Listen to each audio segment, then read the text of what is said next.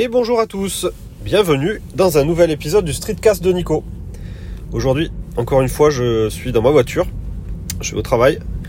Euh, malgré le confinement, euh, aujourd'hui c'est un jour sur site, donc je dois, euh, même si on a le, télétravail qui est quand même pas mal encouragé chez nous, il y a certains jours où il faut quand même que je sois sur site pour avoir accès à certains outils et, et pour certaines réunions particulières.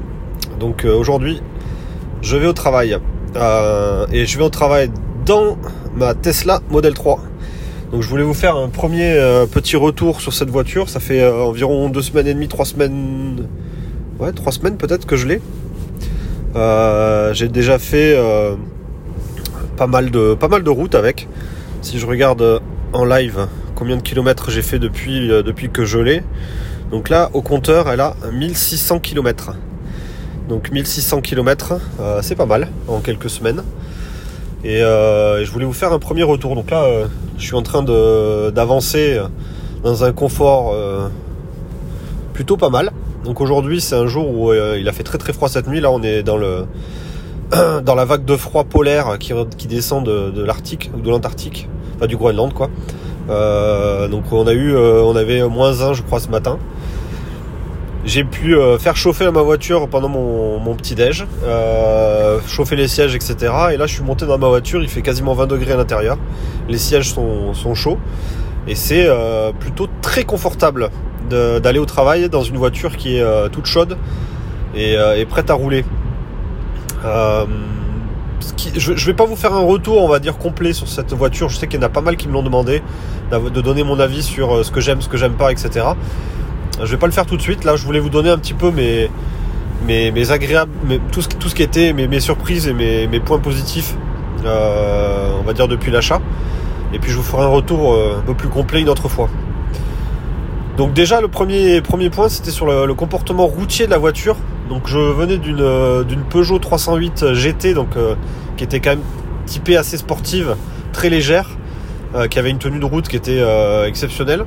Euh, et, du coup, j'avais un peu, euh, j'avais pas une appréhension, mais je me demandais justement comment j'allais passer d'une voiture très légère qui tenait la route super bien à euh, une voiture beaucoup plus lourde et, qui est américaine, donc qui est réputée. Enfin, les voitures américaines ne sont pas réputées comme pour avoir une, une tenue de route absolument parfaite. Donc c'était c'était ma première ma première, on va dire, curiosité, première chose que je voulais tester. Et euh, je suis plutôt agréablement surpris de la façon dont, cette euh, Tesla, elle, est, elle a été conçue au niveau de la liaison au sol. Donc c'est tout ce qui est euh, suspension pneumatique, tenue de route. Et, je suis très très, très très agréablement surpris. Donc c'est une voiture qui, a un comportement assez sain, je trouve. Va avoir très sain. J'ai pas réussi encore à la prendre trop en défaut dans un virage, dans un passage particulier. Euh, elle tire super bien la route. Euh, et par contre, son poids se sent un petit peu. On sent dans les virages effectivement que c'est pas la même, euh, pas la même masse, c'est pas le même poids qu'une qu'une voiture qui fait. je crois que ma voiture précédente faisait 1200 kg. Alors on doit passer à 1800 kg.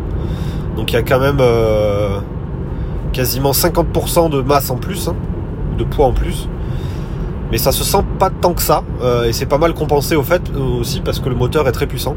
Donc euh, sur une Tesla Model 3 standard range plus comme j'ai comme euh, faut voir que le, moteur fait un peu moins de 300 chevaux je crois. Et c'est un moteur électrique donc ça veut dire que le, couple est constant sur l'ensemble de la quasiment constant sur quelle que soit la vitesse. Donc on n'est pas obligé d'avoir de rechercher, on va dire, le meilleur point euh, de, du régime moteur pour accélérer, pour avoir le couple max. Hein. Le couple est, assez constant. Et, euh, et, ça, ça, ça, gomme, on va dire, cette, cette, euh, ce poids. J'ai l'impression vraiment que le fait qu'on ait une voiture très puissante rend finalement le, le poids peu sensible. On s'en, on s'en rend compte par contre au freinage. Le freinage, c'est pas du tout la même chose que sur ma 308. Donc le freinage de la Tesla me semble beaucoup plus euh, dur. Il va falloir pousser beaucoup plus fort sur la pédale pour pouvoir freiner. Euh, donc ça c'est, je sais pas, si c'est si c'est toutes les Tesla qui sont comme ça. Mais c'est vrai que la pédale est très dure.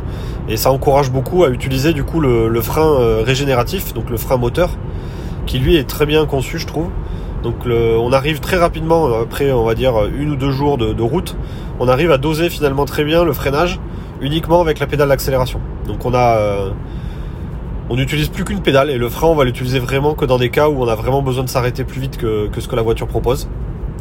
Et euh, ça c'est plutôt, euh, plutôt intéressant aussi.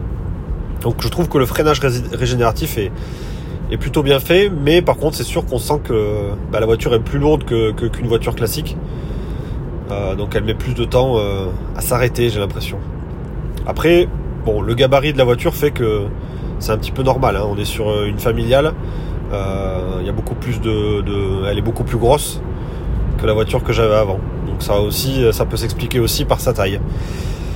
Ensuite, le, point aussi où j'étais euh, très très agréablement surpris, c'est euh, la charge sur les longs trajets. Donc j'ai eu l'occasion de faire un long trajet pour faire donc Toulouse Clermont-Ferrand en passant par Brive. Donc c'est un trajet qui est au milieu des montagnes, qui monte pas mal, qui descend, qui, qui tourne pas mal.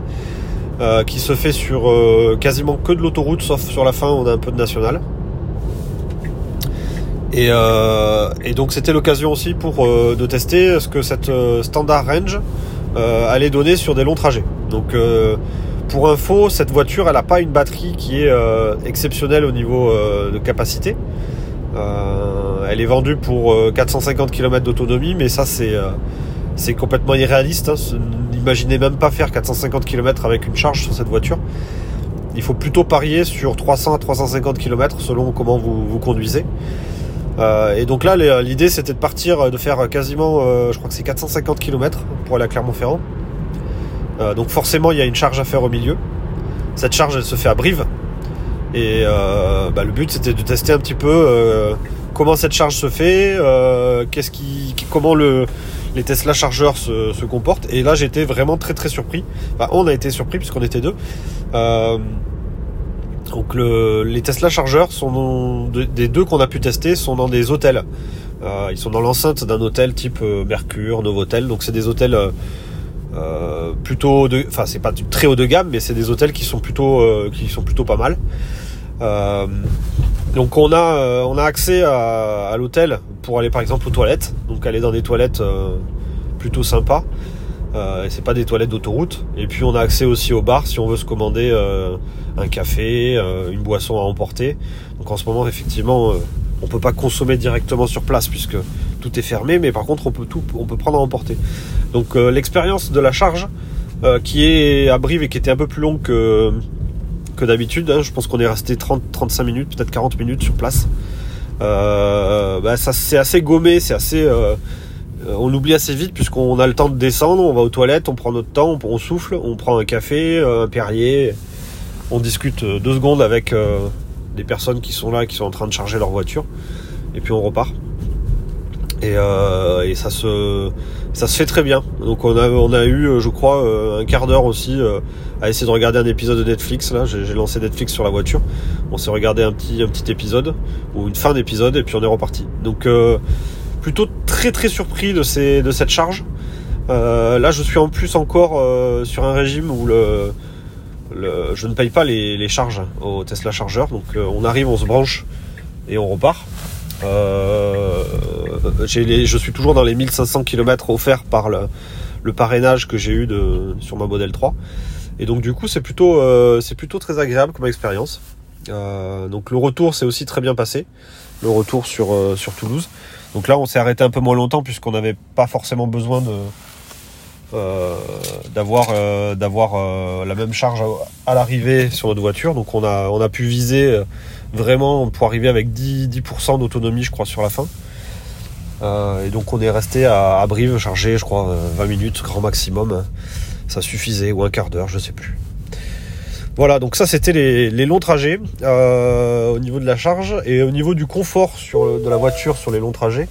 Là-dessus, j'ai vraiment rien à dire. la voiture est très confortable. Les sièges sont super, super agréables. le côté rouler sans bruit, euh, c'est aussi très très agréable parce que bah, du coup euh, on n'est plus obligé de crier euh, pour se parler, de mettre la musique super fort, etc. donc sur les longs trajets, c'est aussi, aussi très agréable. On a pu tester un petit peu les systèmes autopilote. Donc là, moi, mon modèle n'est pas, pas équipé avec la totalité des, euh, systèmes. Donc moi, j'ai pu tester euh, uniquement la partie euh, guidage sur la, sur la voie plus régulateur adaptatif. Donc ces deux points-là, honnêtement, sont déjà très très suffisants pour faire des longs trajets. Donc la voiture va rester sur sa voie, quel que soit le, quel que soit le, type de, virage. Hein. donc elle, est capable de prendre des virages sur autoroute sans problème. Elle va rester pile au milieu. Euh, et elle régule sa vitesse en fonction euh, bah, des limitations de vitesse et des voitures qui sont devant. Donc une voiture qui va déboîter devant nous, bah, forcément ça va faire ralentir, euh, la voiture. puis ensuite, si la voiture se rabat, bah, la voiture va réaccélérer automatiquement. Donc ce régulateur adaptatif, il va jusqu'à 0 km heure. Donc si on est sur des bouchons, que la voiture devant s'arrête, la Tesla va s'arrêter. Et lorsque la voiture de devant va repartir, la, Tesla repartira. Donc le, combo euh, régulateur de vitesse plus euh, guidage euh, sur la, voie, ça marche super bien. Ce qu'elle ne fait pas aujourd'hui avec, cette option de base, hein, elle va pas elle-même changer de voie. Donc lorsqu'on veut changer de fil, par exemple pour doubler, il va falloir mettre son clignotant et lorsqu'on va euh, déboîter, on va, ça va désactiver euh, le guidage, euh, le guidage, on va dire de direction. Et il va falloir le réactiver une fois qu'on aura changé de voie. Donc on est sur autoroute, si on roule par exemple à 130, on va être sans arrêt en train de doubler, se rabattre, doubler, se rabattre des, des, camions ou des voitures qui rouleront moins vite que nous. Et du coup, effectivement, à chaque fois, il va falloir désactiver, réactiver, désactiver le guidage. Donc c'est ça qui est un tout petit peu, qui pourrait être un peu pénible pour certains. Moi, j'ai pas trouvé ça pénible. Euh, ça, c'est pas, c'est pas si, euh, on va dire, euh, pénalisant que ça. Mais pour ces personnes-là, ceux qui, ne veulent pas justement avoir à reprendre la main à chaque changement de, voie, il y a une option à 3800 euros qui permet justement de faire ça. C'est-à-dire, on va indiquer à la voiture qu'on veut doubler, on va mettre le clignotant, mettre les mains sur le volant, et la voiture va automatiquement changer de voie. Et elle va aussi faire la même chose lorsqu'elle va devoir sortir d'une d'une voie rapide. Euh, à la bonne sortie, elle va, elle va elle-même sortir de, de, de, la voie rapide. Donc c'est une fonction qui est euh, voilà qui est, qui est vendue 3800 euros, qui me semble excessivement cher pour ce qu'elle fait euh, au quotidien et pour pour l'utilisation que moi je pourrais en avoir hein, parce que je fais pas de la de l'autoroute tous les jours. Euh, le régulateur adaptatif plus le maintien de trajectoire euh, me semble déjà très très suffisant pour des trajets au quotidien en ville ou, en, ou sur, des, sur des rocades, des voies rapides. Euh, mais effectivement, les gros rouleurs auraient peut-être envie d'avoir l'autopilote euh, au-dessus. Voilà, donc moi mon retour, hein, c'est que je suis très content de ne pas avoir pris du coup cette option supplémentaire pour l'instant.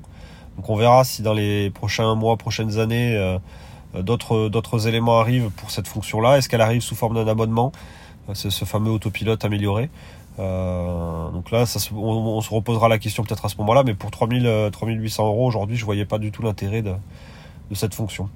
Et cette fonction du coup additionnelle, elle, elle, elle, arrive aussi avec euh, euh, des petits bonus du genre euh, aide au parking, pouvoir sortir sa voiture en, autonomie de, de, sa place de parking par exemple, ce genre de choses qui aujourd'hui pour moi m'est pas, pas forcément très utile.